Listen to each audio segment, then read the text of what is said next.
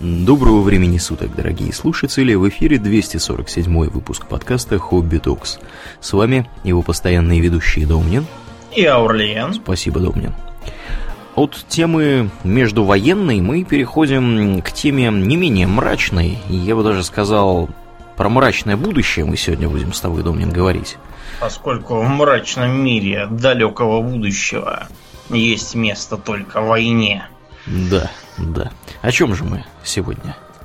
Сегодня мы возвращаемся к замечательной вселенной Warhammer а 40-тысячника и поговорим мы про Эльдаров. Эльдаров? Эль Эльдаров Рязановых? Или каких-то других Эльдаров, может быть? Ну, как бы, гла- главное, чтобы не про Эдгара Родзинского. Меня просто все, все детство, знаете, оно было запятнано бесконечно. Включишь ящик, там какой-то старый дурак сидит и такой... И я расскажу вам про тирана Сталина! И я просто выключал ящик сразу, потому что я был не в силах это переносить. Нет, мы поговорим про Эльдаров, таких замечательных, а, долговязых и изящных человекообразных. Ну, для них это, конечно, оскорбление, потому да. что человек Жутко. называют словом монкей, которое как-то переводится, но как они нам не говорят. Монкей. Да. Неплохо, да, неплохо. Да, то есть вообще с их точки зрения мы такие, знаете, копошащиеся обезьяноподобные какие-то такие неуклюжие тварюшки. Да, да. По недоразумению вообще вышедшие в космос и что копошащиеся. Расплодились, не пойми от как, да? Да, mm по сравнению, вот э, если там в темноте и сослепу там можно спутать Эльдара с человеком, то как только Эльдар придет в движение, у вас это сразу развеется. Потому что ни один человек э, не может двигаться с такой грацией. Ни один человек даже такие э, мельчайшие движения, там что-нибудь там подобрать и рассмотреть какой-то предмет, не может проделать э, столь же изящно. В общем, нам до них пилить и, пилить еще. Пилить, да. Кроме того, они внутренне тоже более утонченные. То есть понятно, что там, если тыкать иголкой человека и Эльдара, и тот и другой заорет. Но Эльдары в целом переживают практически любые эмоции гораздо глубже и сильнее. Да, вот это было одной из причин, по которой а, эльдарские, эльдарские народы находятся в таком жалком состоянии сейчас. Да. А ведь когда-то у них было, было все, а практически а те... вся галактика была их. А, а теперь а что теперь? у них, Домнин?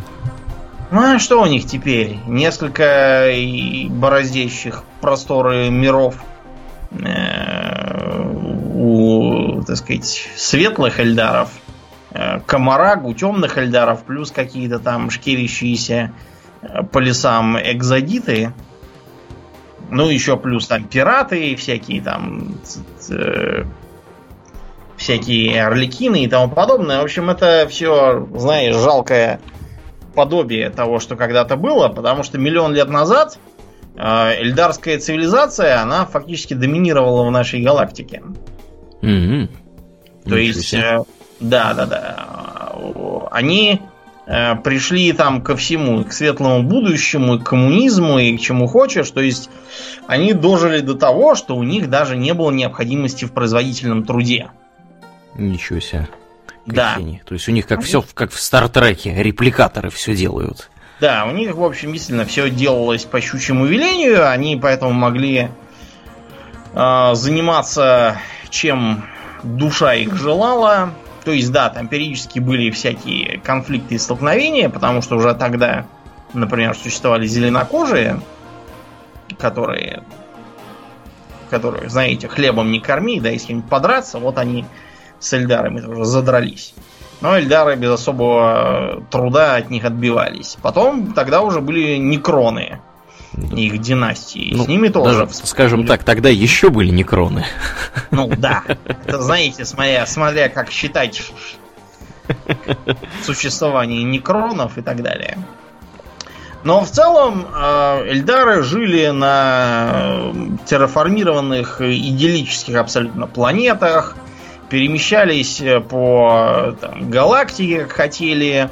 Практически любая там, любой каприз, любая мечта считались для них вот э, железным поводом обязательно их преследовать, там, переворачивать горы, фигурально выражаясь, преследуя свои, свои мечты.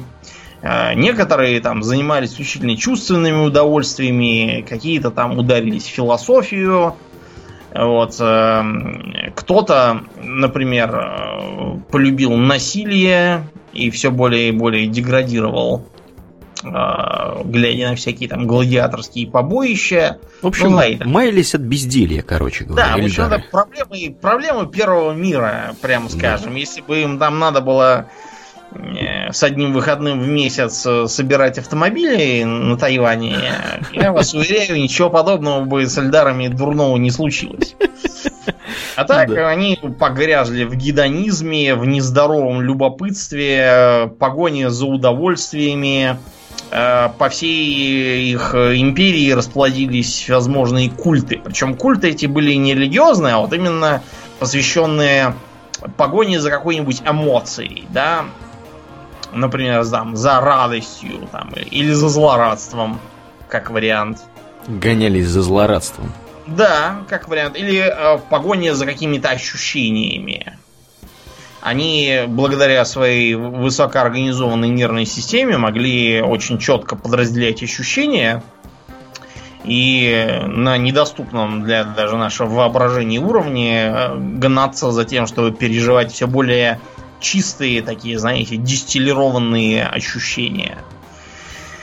Я не знаю, как еще это объяснить, потому что я не Эльдар, мне вся эта муть не ясна. Да, и более того, какими-то грубыми словами это и не объяснишь, да, скорее всего. Мне кажется, да, действительно, даже наш язык вообще не способен все это описать. Если бы Эльдара нас сейчас слушали, они бы просто рвали на себе волосы. Что они городят здесь вообще, эти да, манкеи эти? Это, знаете, примерно как если бы орки взялись пересказывать учение экклезиархии mm-hmm. на своем языке, вот получалось бы примерно то же самое, что у нас сейчас. Да. А не все Эльдары, разумеется, ударились в такой декаданс. Были и более здравомыслящие, ну или, может быть, более параноидальные. Это, или смотря... более консервативные. Да. Можно смотреть на это по-разному, скажем прямо. Да, да, можно смотреть на это по-разному. Я предпочитаю смотреть на это с безопасного расстояния. Да, через оптический Если... прицел. Эти прозорливцы сперва пробовали убеждать и уговаривать своих товарищей, вот, и говорили им, что да ведут вас, бабы и кабаки до Цугундера. Но их никто не слушал. Да, их, разумеется, ну как, не то чтобы никто не слушал, кто-то слушал, кто-то к ним даже примыкал. Вот, но в массе их считали за глупых фанатиков, паникеров, э, квасных патриотов там, или как еще их могли да. обозвать.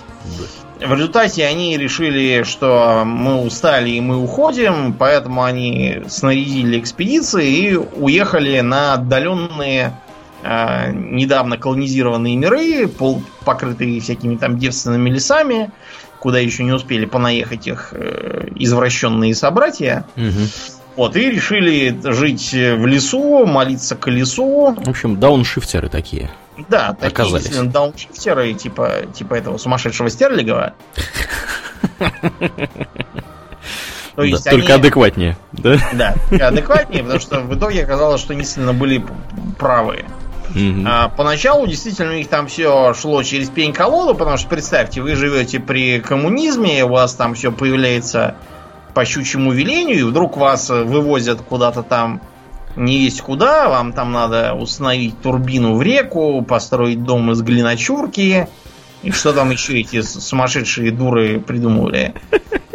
Я, кстати, специально на той неделе проверял, дело не выгорело, сейчас они совершенно другое чего-то затевают. А, то есть они не, не остановились на этом, не научились ничему. Нет, да. Тут, понимаете, как бы безумие, но в основном... Хребты безумия.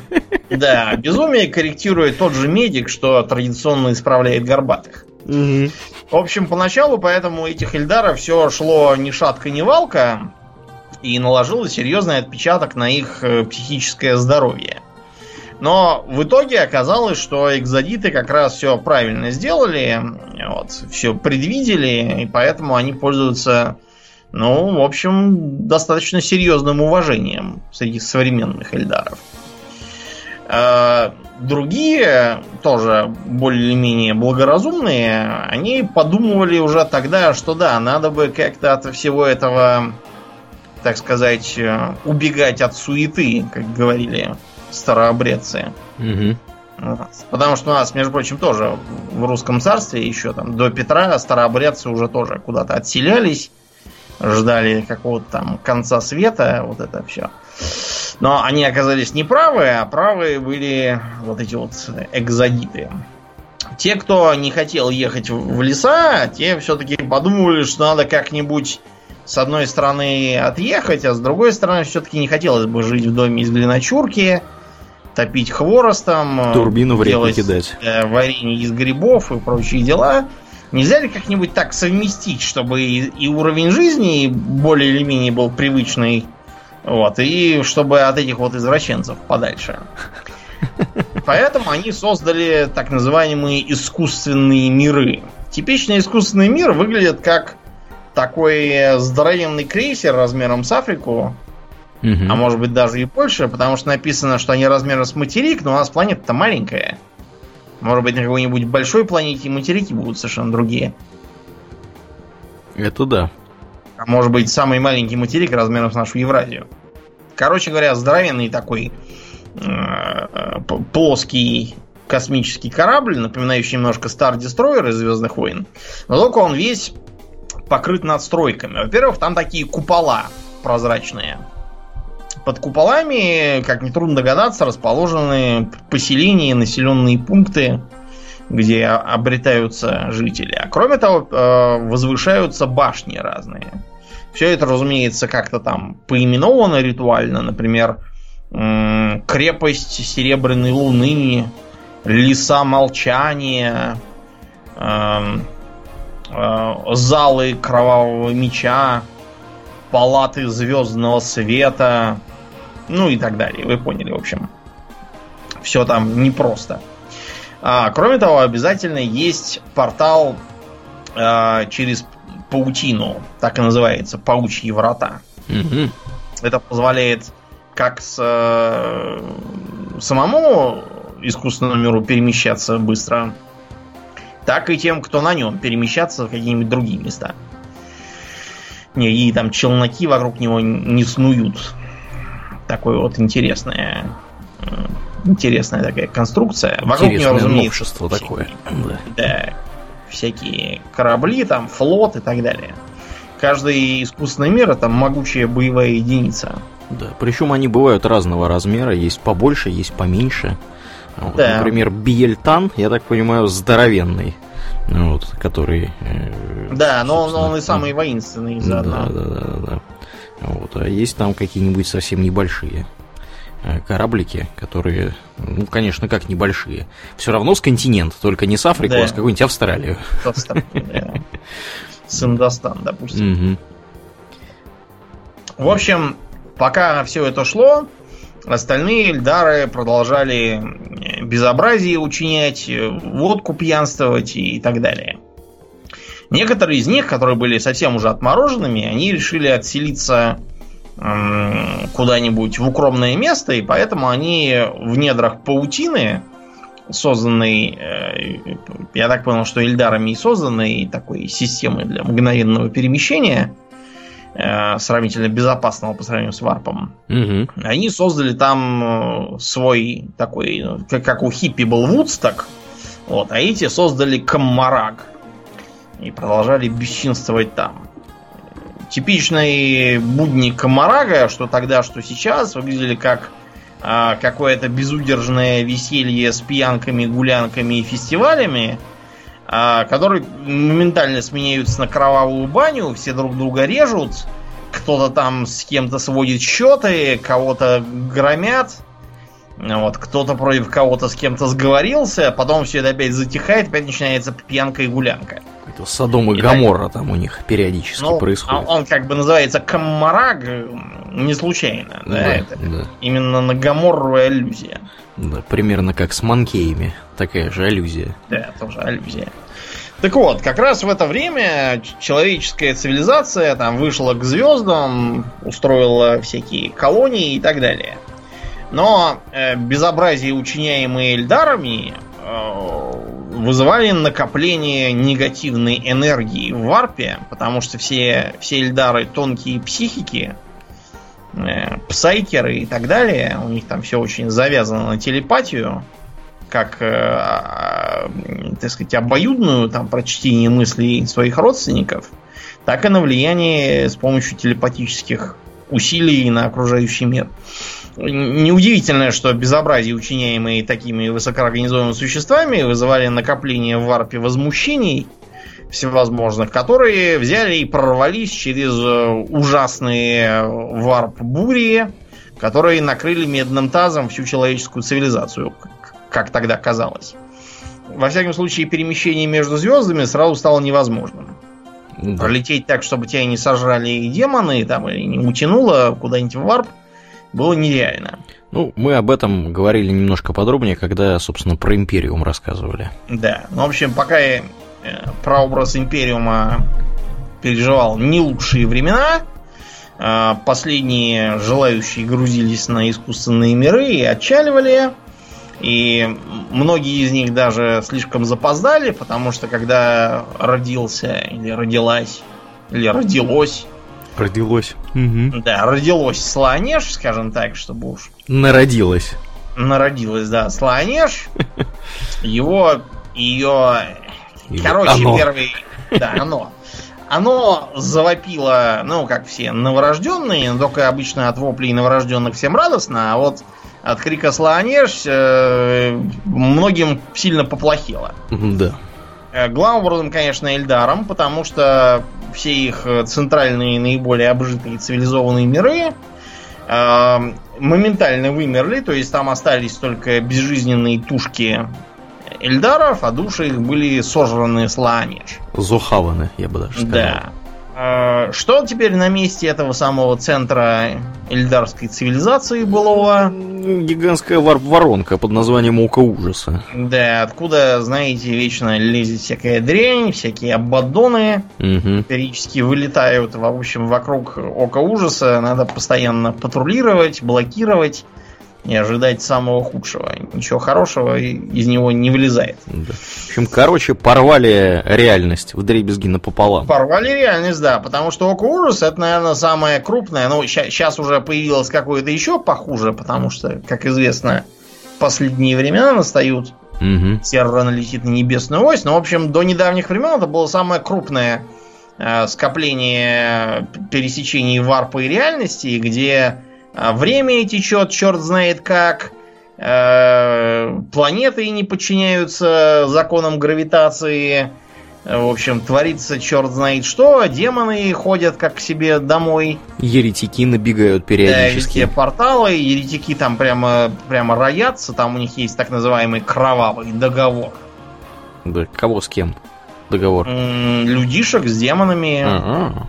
То есть это такая, такой злой аналог имперской гвардии. Mm-hmm. Потому что, как бы, хауситы Марины, они все-таки конечные. Вот, культисты бестолковые, а вот это вот что-то промежуточное. То есть они нормально вооружены, обучены и так далее, но при этом они и не беспоко... бестолковые культисты, и не э, благородные десантники хаоса. Угу. В общем, помимо Эльдаров, на самом деле, очень много кого по поубило. Например, убило многих человеков. Особенно псайкеров и тех, кто был рядом в этот момент. Орков тоже, кстати, покосило. Их, конечно, не жалко, но все равно. Вот, покосило их довольно здорово, потому что каждый орк является латентным псайкером. Ну, а иногда и не латентным, у них же, у них же есть полноценные псайкеры. Угу. Скажем так, вот это вот э, удивительное свойство всякого мусора стрелять в руках орков, оно Неспроста, во да, зависит от того, что орки за счет своей латентной псайкерской способности верят в то, что оно может стрелять, и оно действительно может стрелять. Да, также они верят, что красное едет быстрее, и оно действительно едет быстрее.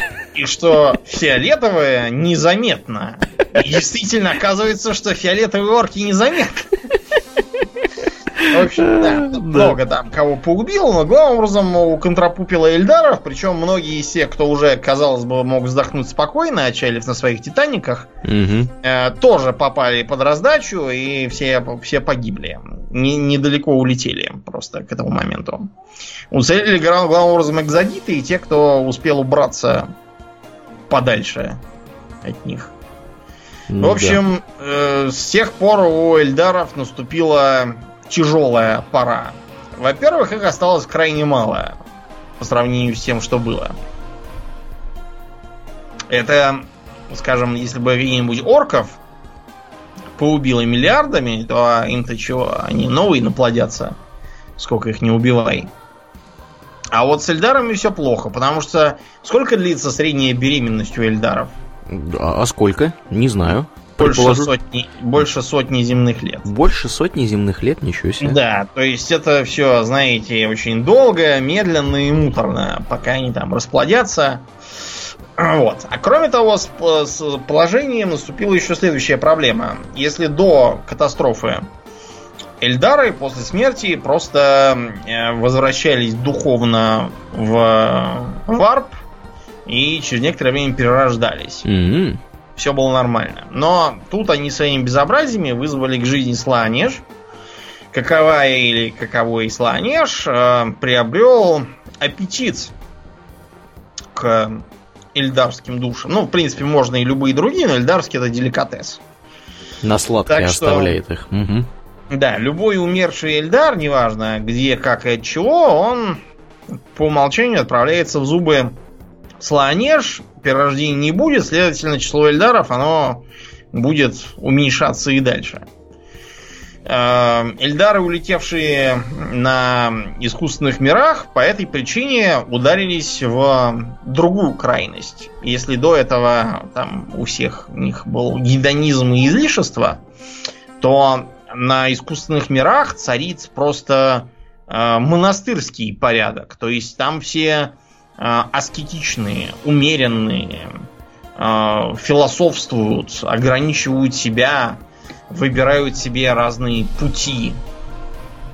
А Путь э, это такой как бы философско-профессиональный выбор, который позволяет э, с одной стороны чем-то себя занять, потому что нельзя же без дела.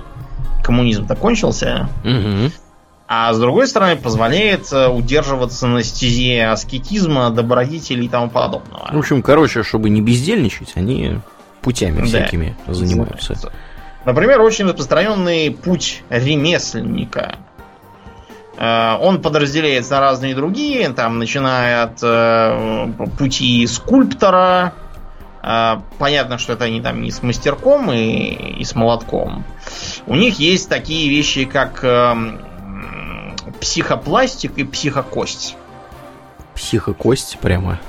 Да, Ничего это себе. такой интересный материал, который эм, растет, э, повинуясь усилиям мысли.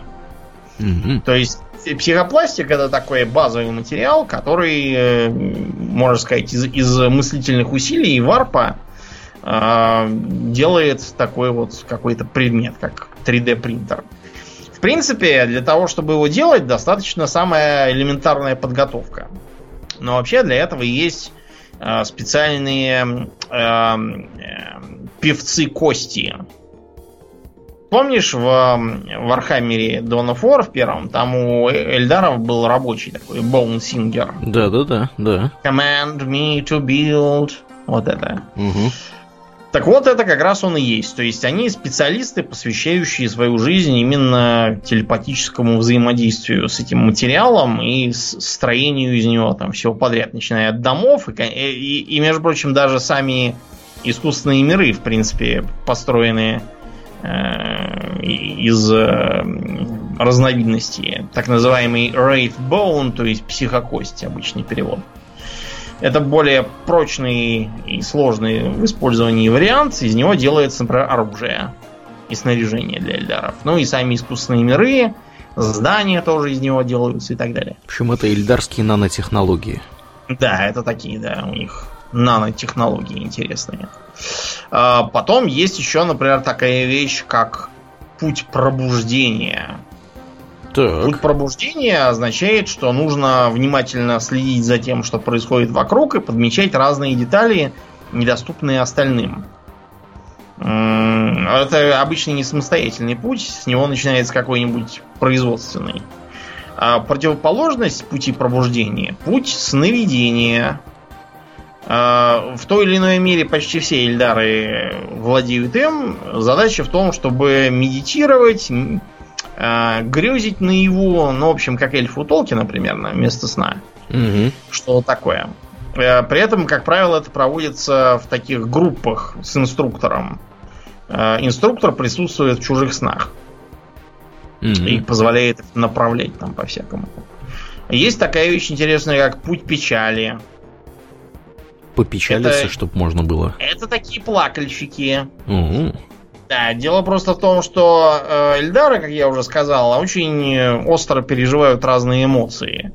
Так вот, э, чтобы это как-то оптимизировать, потому что острые эмоции в последние тысячелетия привлекают ненужное внимание от одного хауситского божества, которое мы здесь уже упоминали. Так вот, чтобы это все оптимизировать, были выделены специальные плакальщики, которые на всяких поминках э, скорбят за других. А другие, соответственно, остаются на своем пути, типа вот того же там э, пути пробуждения, и не отвлекаются на скорбь профит. Да, как у них все хорошо устроено, я смотрю. Да, у них все, в общем, да, все рационально.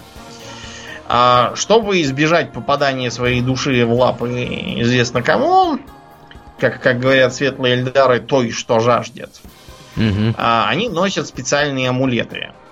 И Эти амулеты, да. Ну, амулет, он так называемый камень душ, угу. который эту душу предохраняет от попадания. Перехватывает на пути к слонеж и вырывает да. у нее из пасти фактически. В общем, да, можно и так сказать. То есть э, по, по этой причине, например, павшие товарищи э, обязательно нужно с их э, тел взять эти амулеты и унести обратно на искусственный мир. Какая? Потому что на искусственном угу. мире, на любом, есть такой, знаете, как бы карманный загробный мир, куда все эти души помещаются как у них э, с космодесантом, да, похоже. Эти Джен Сив да. собирают спавших Слушай. товарищей. Вот, а те, соответственно, души, камни душ. Угу. Да, так они в так называемом бесконечном контуре обретаются, вот в этом загробном мире, отдельном для каждого этого искусственного мира, вот там они болтаются. Поэтому Э, за души павших товарищей всякий Эльдар должен драться до последней капли крови, потому что, к сожалению, новые камни добыть очень трудно. Э, чтобы взять новые, нужно отправиться туда, где их делали, а там теперь око ужаса.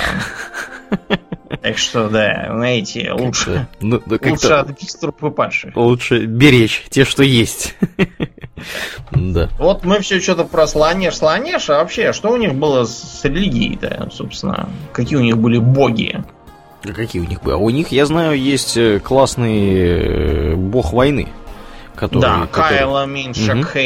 Или Каин. То есть бог тысячи убийств. Да. Но вообще говоря, он был как бы не первым богом по крутизне, а самым крутым был Азуриан. Азуриан? Да, он же бог Феникс. А, это бог света, это бог огня, это бог э, перерождения и вечной жизни. Вот. У него храм был такой, знаете, как вечный огонь. Только, только огонь полыхает сам по себе, а там весь храм полыхать постоянно. Каким-то образом, я не знаю, каким именно. Э, видимо, какие-то секретные эльдарские технологии. А Кайла меньше Каин был вторым. Вот, это вообще-то был довольно злобный бог. А, это именно вот бог убийства, крови там, э, братоубийства всякого, бойни и тому подобного. Бог оружия. То есть это вообще изначально был не очень-то добрый бог. А почему он сейчас вышел на э, такой, так сказать, на, на первый план. При том, что раньше, например, гораздо популярнее был его антагонист Ваул. Ваул это бог-ремесленник, бог-созидатель. Он его как бы противоположность этого Кайла Меншекхайна. Были разные другие, например, была такая слепая богиня судьбы Марай Хег. Вот она типа как, как вот греческие граи были всякие. А, а был еще Курноус, знакомый нам. Это бог охоты. Несмотря на то, что никакой охотой они уже не занимались, но они все равно его почитали как такого, знаете, такой реликт из, из далеких времен уже незапамятных. Mm-hmm. Да. Так вот, э, почему, собственно, Кайла меньше Кейн и вышел на первый план? Куда делся Азуриан, Вау и все остальные? Слонеж захавал их всех. Да, к сожалению, они почти все погибли. А, единственный, кто сумел избежать этого, это был, во-первых, Кайла меньше Кейн, а, который как считается, скрылся в своих э, статуях, которых было много в разных искусственных мирах и вообще везде. Э, вот, и там он как бы и затаился. Есть еще такая версия, что за него вступился внезапно Кхорн. Потому что Кхорну не понравилось, что фактически, в общем, коллегу тут убивают какие-то да. новоявленные выскочки. Вот, и считается, что он его таким образом как бы спас. И есть еще такая версия, что богиня Иша уцелела. Это богиня плодородия, материнства и всякого такого. Эм, как бы есть теория, что она сейчас э, не мертва, а находится в эм, как бы гостях у Нургла. Нургл Хорошие ее... гости у Нургла. Видишь ли, да, она как бы богиня плодородия, а Нургл, он тоже к плодородию, в общем, неравнодушен, потому что у него, знаешь, там миллионами плодящиеся всякие бациллы, да, и тому подобное. Он такое все, плодовитость он очень котирует. Так что есть такая версия, что Иша находится у Нургла в как бы гостях, и это, правда, не очень нравится, но Нургл ее действительно очень любит и очень ей заботится. Вот. Так заботится, что слинять от него Иша не может никак. Угу. Ну, а вторым из деятельных богов, помимо Кайла меньше Каина, является Цагарах. Он же смеющийся бог, он же первый шут. Считается, что Цагарах сумел обмануть Слонеж, потому что он бог-трикстер. Бог всяких там обмана, шуток, подмены, всякого такого. И он сумел скрыться и убежать в паутину. А Слонеж почему-то туда не может проникнуть, как и вообще как бы хаос на уровне богов. Вот до сих пор Цагарах скрывается в паутине, и он единственный, кто в ней нормально ориентируется. Потому что любой другой, в общем, этой паутине может э, пойти и с концами сгинуть. Так что Цагарах часть своего всеведения передает своим э, верным последователям, так называемым Орликинам. Орликины это очень интересная организация в рядах Эльдаров, это такие, знаете, что-то среднее между воинами и артистами. То есть они не, не разделяют э, бой и представление. В образе находятся все время. Да, более того, их боевые подразделения это те же самые труппы, которые, в общем, действуют примерно так, как э, требует сценарий. Например, э, часть из них э, играет роль хора, на заднем плане, а, часть подтанцовка. Какой-нибудь один назначается великим Орликином, он же Аватар. Вот это обычно самый крутой фехтовальщик среди них, который играет роль Цагараха. Вот. Рядом с ним э, могут быть, например, эм, актеры, так называемые. Это вот как раз такой хор, массовка. Э, есть еще мимы, Мимы это такие, знаете, марионетки. А, у них есть э, мастер мимов, который телепатически ими управляет, а сами они как бы вот как марионетка, да, а он как э, как, э, мари... как кукольник Мгм, мгм. командует ими, да. Как правило, они всякие там убийцы, снайперы, зас- засадные полки и тому подобное. Э, Если речь идет не о войне, а именно о представлении, то они обычно там где-то там на втором плане на подтанцовке. Есть еще такой интересный, интересная амплуа, как э, солитеры. Солитеры играют саму Слоанеж. Это потому, что у них нет души, ввиду того, что Цигарах, как трикстер, он э, играет со Слоанеж в азартные игры. На раздевание, очевидно. Нет, на раздевании он не играет, он играет на душе своих последователей. И вот эти самые солитеры, это те, кого он проиграл. Да, так что, в общем, они выступают в роли слонеж, а также э, часто перемещаются как-то там по-своему. Понять солитера достаточно трудно даже для другого Эльдара. В смысле понять его логику. Да, понять логику и вообще. При том, что понять логику орликинов э, трудно для эльдаров, а, например, если человек посмотрит их представление, он может очень легко отъехать в дурку после этого. Там что-то такое творится, что, Что-то нон- нонконформистское явно. да, совершенно не подразумевает человеческий уровень восприятия. Мгм.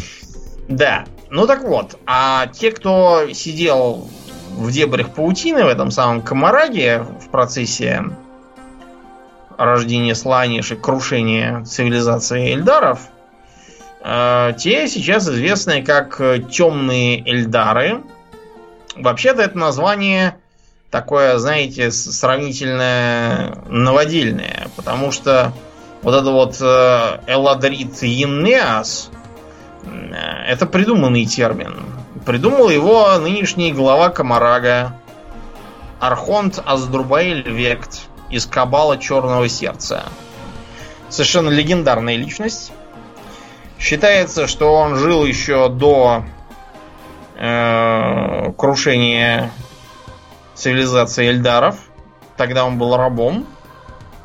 Продвинулся он э, за счет э, всяких там убийств, интриг и тому подобного, но главным образом он выехал на том, что на Камараг э, однажды нападала ни много ни мало империя человечества. Дело просто в том, что там был такой интересный эм, эффект. Эм, в одной из точек космоса можно было из-под иллюзии, наведенной Эльдарами, нападать на пролегающие корабли. Э, командование темных эльдаров тогдашнее, состоявшее из благородных домов, презиравших этого самого Аздруба или Векта, как чурку, э, вот неумытую, э, они считали, что если нападать понемножку, то никто ничего не будет замечать, потому что, сами знаете, там, в Империуме, ну, пропало там Ну да. 200 кораблей за прошедший год. Ну, как бы где В рамках Эм. статистической погрешности. Да, Всё. это есть, знаете, вероятность того, что этих 200 кораблей просто не было никогда. Просто кто-то по ошибке там записал в прошлом году, что они есть, а теперь оказалось, что их нету. Посчитали, ну и все.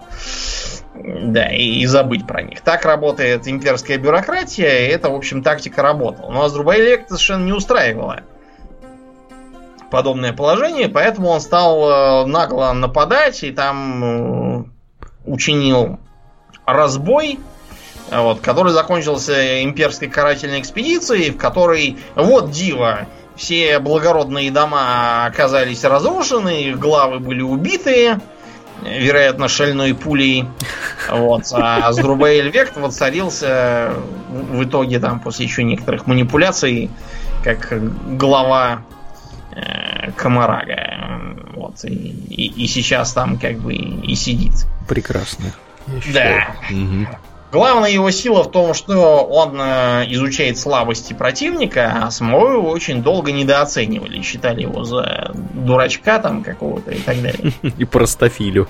Да, и просто В общем, он так, один из легендарных эльфов, причем он ныне живущий, очень древний. И, в общем, конца краю этому Аздурбаилю Векту не видно. Да, ну и как бы мы тут уже сказали, да, что они размножаются очень медленно.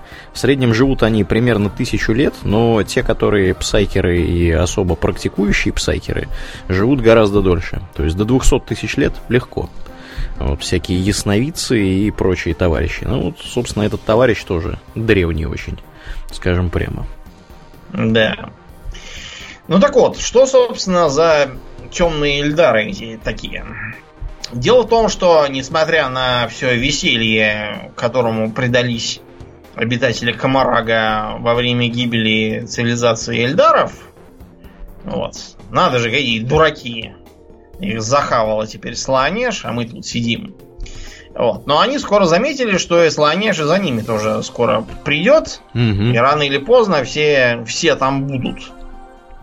Эм, поскольку Эльдары народ, в общем, умный, они стали э, искать какой-нибудь выход и э, опытным путем обнаружили, что, э, во-первых, э, голод со слонеж, который они называют попросту голодной сукой, э, голод слонеж можно временно перебить, подсунув ей какую-нибудь э, другую душу. Не свою. Ей, в принципе, наплевать. Такая, сякая, все, все душа. А кроме того, опытным путем было установлено, что если жертва, обладательница души, э, страдала перед смертью, то душа получается нажористее, ядренее и хмельнее для сланеж. То есть эффективнее. Э, толковые мастера среди темных эльдаров тут же разработали методы пыток, которые можно месяцами терзать жертву, и только тогда она отдаст слонеж душу. Очень выгодно. А кроме того, в процессе всех этих экспериментов было замечено, что э, часть э, вот этой самой души, отправляемой слонеж, питает также и тех, кто, собственно, э, пытает, убивает, а и даже в некоторой степени тех, кто смотрит на это мероприятие. А, в результате темный Эльдар становился несколько моложе, вот за счет чего можно жить там до бесконечности теоретически. Угу. Сильнее, живучее, быстрее. Ум становится тоже острее на некоторое время. Единственный минус то, что как бы внешние есть всякие эффекты, типа... Эм, Рога бледности, там, да, горящих глаз, масластости такой, знаете, костлявости некоторой, эм, кожа немножко тоже страдает как-то, какой-то становится нездоровый на вид. Как говорил Фоменко, страдает крестец. Помнишь? В этих, в титанах uh-huh. рестлинга на ТНТ. Когда там кто-то кого-то кидал. Да, вспомнилось мне что-то вдруг. Угу. Да, так что, в общем, не очень все это эстетично, но главное дешево, доступно и практично. А, таким же образом, темные Эльдары подошли и к вопросу размножения. Потому что, сами понимаете, вот эта вот э, гедонистская геноцидная жизнь, она очень слабо э, сочетается с э, вынашиванием детей, декретным отпуском, кормлением из бутылочки и прочим таким. Для этого у них существуют гомункулы. Гомункулы это такие мастера э, селекции, генетики, генной инженерии и прочего ГМО. Значит, они получают от э, товарищей оплодотворенную яйцеклетку, После чего в специальных там баках они за два месяца уже выращивают взрослую, ну такую сравнительно взрослую, там, половозрелого уровня подростка Эльдара, который уже, в общем, э, уже умеет все, что надо там темному Эльдару знать. Таким образом, большая часть темноэльдарской популяции пополняется. Но а, всякие знатные дома, Аздурбаили Векты и разные там кабалы, они считают, что это все для быдла.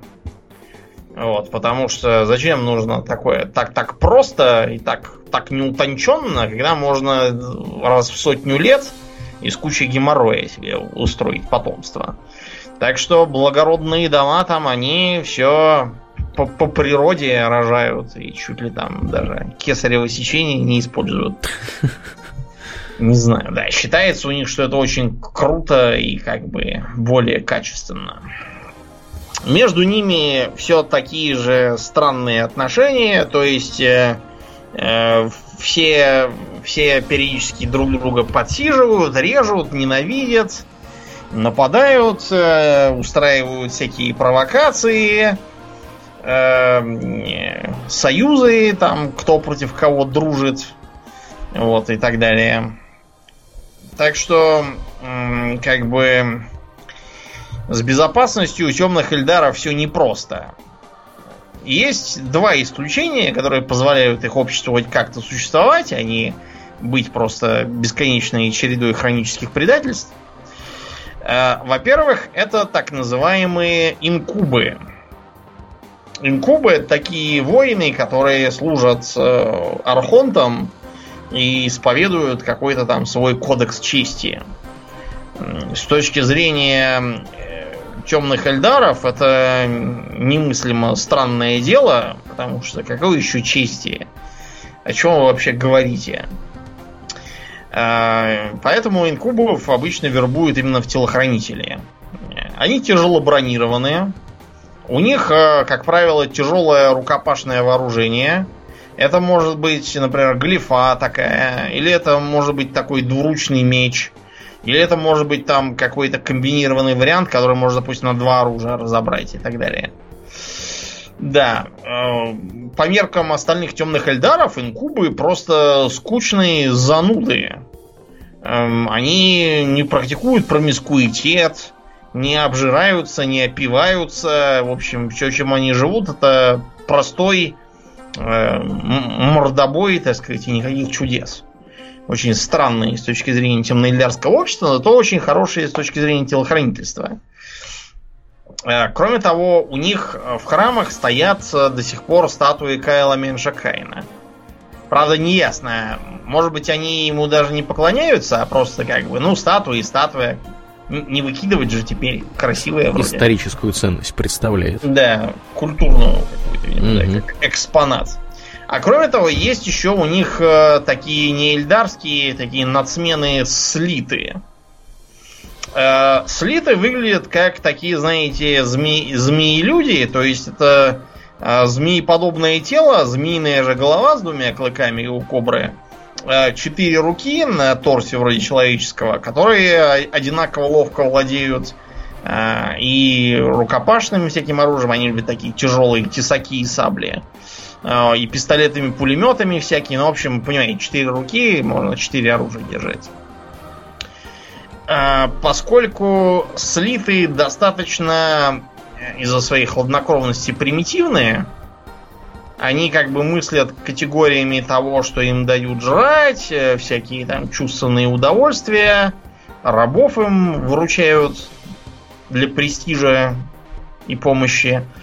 На перспективу слиты не мыслят.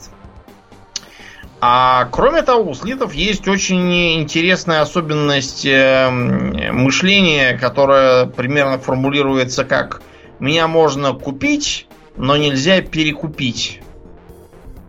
Сами понимаете, что в условиях Комарага вопрос перекупить является животрепещущим для всех. Да Поэтому, уж. Да, слиты являются очень популярными персонажами, их все, все рвут к себе в телохранители, а они рады. Вот. Кроме вот этой всей мужицкой братьи, у темных эльдаров есть еще ведьмы, Ведьмы даже есть. Да, ведьмы одеты, или вернее раздеты, знаете, скорее раздеты, чем Философский вопрос, одеты они или нет. Да. Вот, а, которые рвут всех в ближнем бою максимально злодейскими на вид орудиями. Это могут быть какие-нибудь плети с зазубренным э, этим зазубренным, как это называется у плети, бичом, не знаю Какие-то зверские копья тоже с зазубренными, немыслимые тесаки пилообразные, э, всякие звери, которых они воют. Более того, они даже тиранидов, каким-то образом умудрились разводить и приручать их боевых зверей. Ничего себе. Удивительно, да. Вот так номер. Широко применяют наркотики. Кто бы сомневался. Да, да, да. В бою. Кроме того, они часто устраивают всякие оргии, которые, честно говоря, побоище отличаются не сильно, да? да, И названием только. Много, да. Да, там, правда, еще очень много половых сношений, а так, в принципе, различия с боем минимальные. А также часто участвуют в э, гладиаторских боях. У них есть э, всевозможные арены, на которых выступают знаменитые артисты. Погорелого жанра. театра. Да, да ведьмы объединяются в культы, которые обычно заключают союз с каким-нибудь кабалом, чтобы взаимодополнять друг друга, как мужское и женское начало. Самые крутые из ведьм называются суккубами. Обычно культ возглавляет именно суккуб. Э, знаменитым суккубом является Лилит Деспиракс.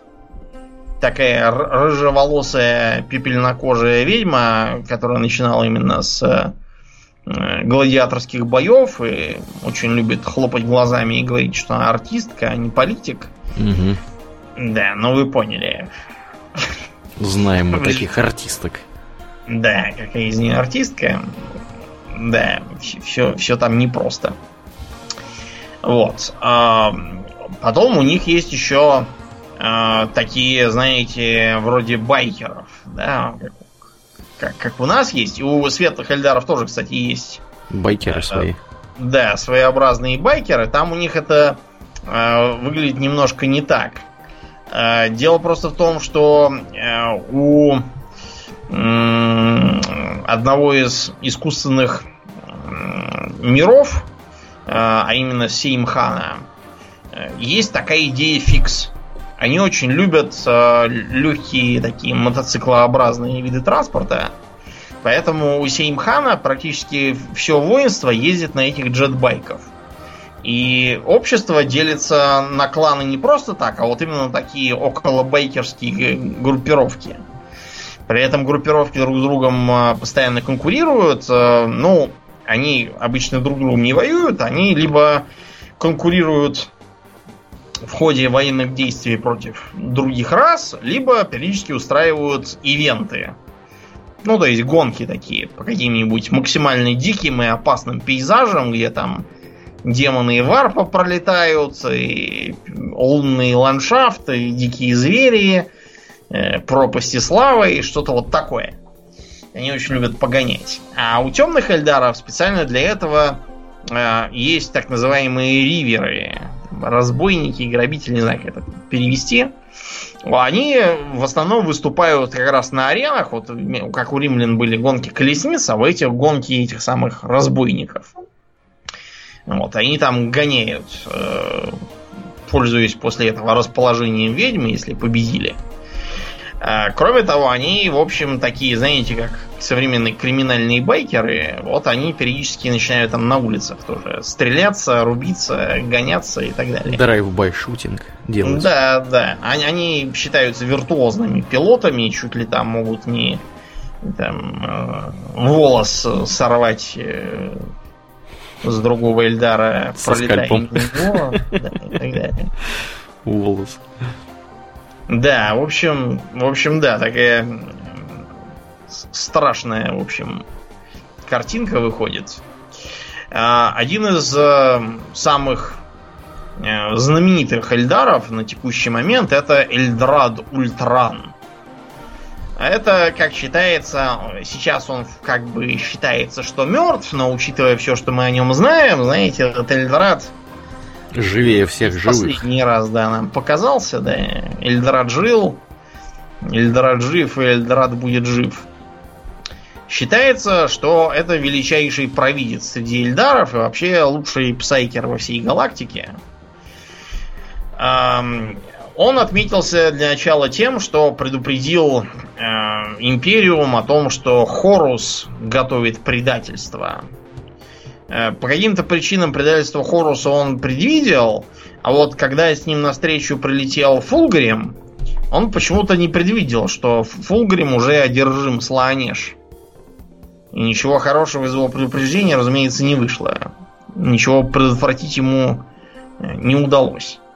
В остальном Эльдрад знаменит тем, что постоянно плетет какие-то очень сложные и э, непонятные поначалу интриги из-за того, что он предвидит будущее очень далеко и таким образом пытается его поменять. Поэтому с него останется э, провоцировать войны, Эм, э, систематически рейдить какой-нибудь регион, чтобы вызвать там какое-то движение.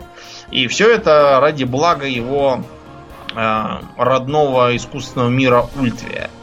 Например, э, те, кто интересовался историей войны на Армагеддоне, безусловно, знают такого воробосса, как Гаскул Трак. Так вот, эм, э, появление Ва Гаскула Трака было спровоцировано именно Эльдрадом, потому что он систематически нападал на орочьи миры и таким образом вызывал там к жизни наиболее крутого э, военного вождя. Почему? Потому что э, через некоторое время они бы все равно породили какого-нибудь варбосса вроде этого, но э, в тот временной период они двинулись бы на Ультве, на Эльдаров. А так они отправились на человеков, на Армагеддон, всех там поубили и так далее. Очень удобно. Профит. Да, очень, очень удобно. Потому что, понимаете, Эльдары это редкий вид, да, занесен в Красную книгу, а человеки тут какими-то триллионами расплодились, их не жалко. Манки. Особенно, да. Потом он был тем, кто предупредил э, искусственный мир Янден о том, что на них надвигается флот Улей Кракен, или как он там назывался? Кракен. Кракен, да, не помню. Янден когда-то был самым крупным Э, искусственным миром, пока этот самый Кракен на них не налетел. Если бы э, Эльдрат их не предупредил, то это было бы концом Яндана. Но, э, в общем, э, из-за того, что они титаническими усилиями сумели отбиться, от Яндана остались э, жалкие крохи. Поэтому э, уцелевшие Эльдары посмотрели друг на друга, поняли, что их можно посчитать по пальцам, и решили, что надо как-то как-то исправлять положение, тут надо либо направляться в ближайшее солнце, какое-нибудь с песнями, либо нетрадиционный подход применить. Как ты думаешь, что они выбрали? Нетрадиционный подход? Да. Подход заключался в том, что они э, взяли из бесконечного цикла души, которые там обретались. Они, наверное, все равно бездельничают, зря только сидят. Вот, они быстренько нарастили големов, всяких призрачных стражей, например, из психокости, и вселили в них эти души. Таким образом, у них получилась такая вот большая армия мертвых и горстка живых, которые там при них. Э, безусловно, другие искусственные миры сказали, да вы там совсем охренели, а на Яндоне сказали, мы знаем, что мы охренели, а что делать-то еще предлагаете? Не вот мы такие, кракен. жизнь такая. Да, это, знаете, не шутки. Так Яндон до сих пор до сих пор и живет. В общем, э, считается, что Эльдрат погиб во время 13-го Черного Крестового Похода. Потому что он э, пытался захватить э, крепость Черного Камня, э, захваченную Абаддоном. Вот. Но поскольку там сидел не кто-то там, а лично товарищ Слоанеш, ну вот, Эльдрат был захаван и испарился. А единственное, что вселяет некоторый оптимизм в население искусственного мира Ультви, это то, что некоторые камни душ, к которым приложил руку Эльдрат, до сих пор активные. То есть предполагается, что Эльдрат где-то там далеко все-таки сидит да и подает, да, и подает сигналы, и когда-нибудь там он вернется, и может быть даже, даже это все был такой изначальный план. Хитрый план. Да. На самом деле с Эльдрадом я бы не удивился, что действительно был план. Но это все герои, а на поле боя выступают простые эльдары. Со светлой стороны э, основная масса это так, такие ополченцы, называющие себя стражами. Вот. Э, любой абсолютно Эльдар проходит базовую военную подготовку. Вот. Э, так что, благодаря тому, что они еще и помнят все лучше, чем человеки, Эльдар, который когда-то там 500 лет назад чего-то там проходил, может вполне быть призван. Ему вручат... Э, повестку сперва. Ну, по, по, без повесток там всегда. там у них телепатия, не забывай повестки вручаются телепатически. Угу. Вот. Им вручают э, сюрикиномет такой. Ну, то есть это такая пушка, которая э, э, отрезает от такого бруска острые кусочки и пуляет их в противника. Поскольку они все тоже телепатически связаны, пушки эти не работают в руках чужаков, очень удобно. Э, помимо стражей, есть еще разные воины аспектов. Вот. Воины там бывают всякие, э, все они узкие специалисты, э, вот, они э, имеют разное хитрое оружие, рубятся там кто в рукопашную, кто стрелковым тяжелым оружием владеет. Например, у них есть лазерные пушки. Но пушки это по их меркам, потому что с точки зрения имперской гвардии их лазерная пушка это, в общем-то, обычный хелган на вид. И по масти, да. Но пьет он будь здоров, разумеется. Они их называют э, копье света. Дело в том, что несмотря на такую скромную, как бы, физическую оболочку, там у них очень все по-умному сделано и по науке, всякие там линзы, фокусировка, отражение. В общем, несмотря на свой скромный вид, все это пробивает танки там не хуже плазменной пушки какой-нибудь тяжелой. А еще у них есть э, э, такие как бы снайперы, рейнджеры, вот эти вот в капюшонах с такими длинными угу. ружьями, которые такие Danger has found us. Э, специалисты по маскировке, как правило, э, это либо э, изгнанники, вот эти экзодиты, которые решили, что что-то мы все сидим, у себя в лесу сидим, жизнь мимо проходит, давайте-ка съездим командировку. Либо наоборот, угу. это те, кто, сидя на искусственном мире, шей, надоело мне это житье, хочу подышать свежим воздухом, отправляюсь я как за дитом. Ну вот они там нахватались всякого и, соответственно, применяют на практике. Э, есть э, интересные рукопашники, называющиеся ну, рукопашницы. Они называют себя баньши. Угу. Владеют да, страшной силой мечами. Э, хотя у них помимо вот этих сюрикенов есть еще интересная э, такая вещь, как э, мононитевое оружие. Оно выпуливает такую проволоку, которая тут же обматывает вокруг жертвы, начинает затягиваться, разрезая плоть. Противник начинает дергаться, оно только сильнее впивается. Очень коварное оружие, просто фарш всех режет, но, увы, броня для него часто не подвластна. А бывают, например, и пушки, которые открывают сразу портал куда-то там в варп и выкидывают там всех туда на поживу демонам. Угу. Да. Техника у Эльдаров, как правило, это легкие платформы, хотя бывают и более солидные. Значит, они либо на автопилоте легкие, туда просто встраиваем вот этот камень души и все, и поехал на камне на этом. Угу. А более крупные платформы э, стараются э, населять родственниками. Догадываешься, почему? Чтобы управлять было легче, как в Тихоокеанском рубеже?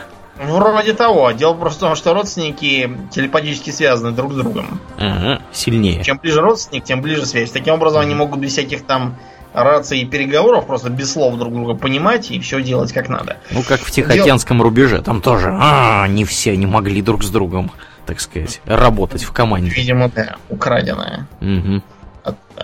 А, поскольку эльдарская техника вся она такая, знаешь, строится на маневренности, скорости и э, точечных ударах, они там, знаешь, так как-то налетели, выпалили, тут же развернулись. У них с одной стороны пушки, а с другой стороны наиболее мощные щиты и броня. Вот, поэтому требуется такая вот э, концентрация и всякая там телепатическая корректировка. Темные Эльдары, в принципе, частью похожи. У них тоже есть ополченцы-стражи, то есть они называются для понятия темными стражами. Еще у них есть э, так называемые мандрагоры. Это э, такие местные гопники. Они живут где-то на подвальных уровнях Комарага, э, специалисты по маскировке, умеют прятаться прямо там на виду, э, рубятся в рукопашную со страшной силой, в общем, и так далее. Э, из-за того, что они там сидят внизу, по нижним уровням ходить небезопасно от нападающих мандрагор. Иногда их нанимают для совершения нападений там, на конкурентов и заказанных убийств. Правда, мандрагоры пользуются репутацией не совсем здравомыслящих даже на уровне темных эльдаров, потому что э, в качестве оплаты они могут э, потребовать что-нибудь типа э, взгляда младенца. И хрен поймет, что это за взгляд младенца, что где они хотели этим сказать, да. Да, какого-то младенца. Ну, в общем, странные они люди, но очень полезные бывают. Есть у них еще э, разные там летающие товарищи. Кто-то летает на э, таких дисках, кто-то несет за спиной э, реактивный ранец плюс декоративные крылья. Вот, они стараются поэтому маневрировать так, чтобы оказываться за спиной у противника, поражать вражескую технику там, и пехоту с уязвимого положения, после чего немедленно улетать обратно. А, с точки зрения техники, у темных эльдаров все довольно однообразно. Они большие любители таких э, барж. То есть такой пепелац, э, на котором восседает э, командир, включая там вплоть до Архонта. Если это Архонтовая баржа, то там у него обязательно какие-нибудь голые бабы в цепях сидят у ног, там, вино ему наливают, в общем там декаденс полнейший. Немножко напоминает Pleasure Barge из э, песни Льда и Пламени, на которых там всякие работорговцы ездили. Но все это, разумеется, не снимает с баржи мощных пушек, а также того, что на них обычно сидит еще толпа вооруженных эльдаров, палящих во все стороны. Да, и очень злобных при этом. Да. А вот какой-нибудь там осадной артиллерии или там тяжелых танков у темных эльдаров просто нет. Как ты думаешь, почему? А зачем им? Они и так псайкеров пустят вперед. И всех повзрывают к ядрене фине. Психическими Но атаками своими. у них как раз все довольно сложно. Они из-за слонеж практически не используют никакое колдовство. Так. Дело в другом, в том, что их э, стиль жизни заключается в том, что они сидят на комараге, интригуют друг против друга и периодически устраивают налеты. Налеты не подразумевают увязание в позиционную войну, подразумевают э, срочное нападение, хватание жертв за шиворот и утаскивание их к себе. Угу. Пока они прилетели там какие-нибудь сестры битвы и так далее, еще не надо линии. По Поэтому, не надавали, да. Да, у них все максимально легкое, быстрое, предназначенное для хватательно-набегательных мероприятий. Да. да. Да, осаживать никого не осаживают, понятно. Да, не такие создать. вот, угу. да, такие вот э, мрачные, конечно, персонажи. В общем, э, трудно сказать, чтобы у Эльдаров, что у тех, что у других было блестящее будущее впереди. Все-таки Сланеж за ними всегда наблюдает, и рано или поздно, сколько веревочки не виться, да, а к концу все равно сбыться. Да, все там будут. Все, все там будут, да. Рано Но у них есть, есть у них все-таки надежда. Дело в том, что они эм, надеются что у них скоро появится еще один бог. Он уже где-то там в варпе наклевывается. Зовут его Инниад. И это бог мертвых. Угу. Считается, что этот самый Инниад, когда он наконец вылезет на свет Божий, он э, вступит в схватку со Сланеш и вроде как ее победит, и таким образом души Эльдара будут отправляться к нему в такой, так сказать, в паству, а не на пожирание Сланеш. Считается, что это даст шанс цивилизации Эльдара в то да сё, но, знаете, там трудно понять, что из этого действительно будет. Эм, есть там разные видения, гласящие, что этот самый Иниат выглядит как-то, знаете, не сильно добрее, чем Слоанеш. Шило на мыло. Да, Заменит. есть да, вероятность, что действительно получится шило на мыло, но мы будем посмотреть. Вот, Эльдары пока еще помирать не собираются. Вот посмотрим, что из этого у них получится. Да, да. Ну и на этом будем закругляться да, мы, да, на сегодня. Да, как обычно, мы благодарим всех наших э, замечательных подписчиков у Дона Патреона. На этой неделе мы особенно благодарны комрадам э, со следующими именами. Это Илин Хилл, Снупус, э, Иван Подоприхин, некто Максим, Анатолий Ефремов и Артем Брагинский. Я надеюсь, я правильно ударил твое... Или Брагинский. Да, или Брагинский. Артем живет в Германии сейчас, я так понимаю. Мы на этой почве с ним тут пообщались неплохо. Э, в нашем чатике в Дискорде, вот, в который можно попасть, если поддержать нас у Дона Патреона, между прочим. Да. А, ну так вот, да, э, спасибо вам огромное, ребята, за вашу посильную помощь. Э, мы также призываем всех, кто слушает нас в iTunes, а также всех, кто не слушает нас в iTunes, сходите оценить нас в iTunes. Это очень недолго, и это очень здорово помогает подкасту быть обнаруженным другими людьми. А, ну и кроме того, мы, как обычно, всех приглашаем в нашу группу ВКонтакте, если вы еще не там, э, vk.com slash hobbytalks, приходите, у нас там интересно, э, разные анонсы происходят, э, дискуссии и всякое такое. Вот. Ну и на сегодня действительно у нас все. Будем мы закругляться. Я напоминаю, что вы слушали 247 выпуск подкаста Хобби Токс. А с вами были его постоянные и бессменные ведущие Домнин и Аурлиен. Спасибо, Домнин.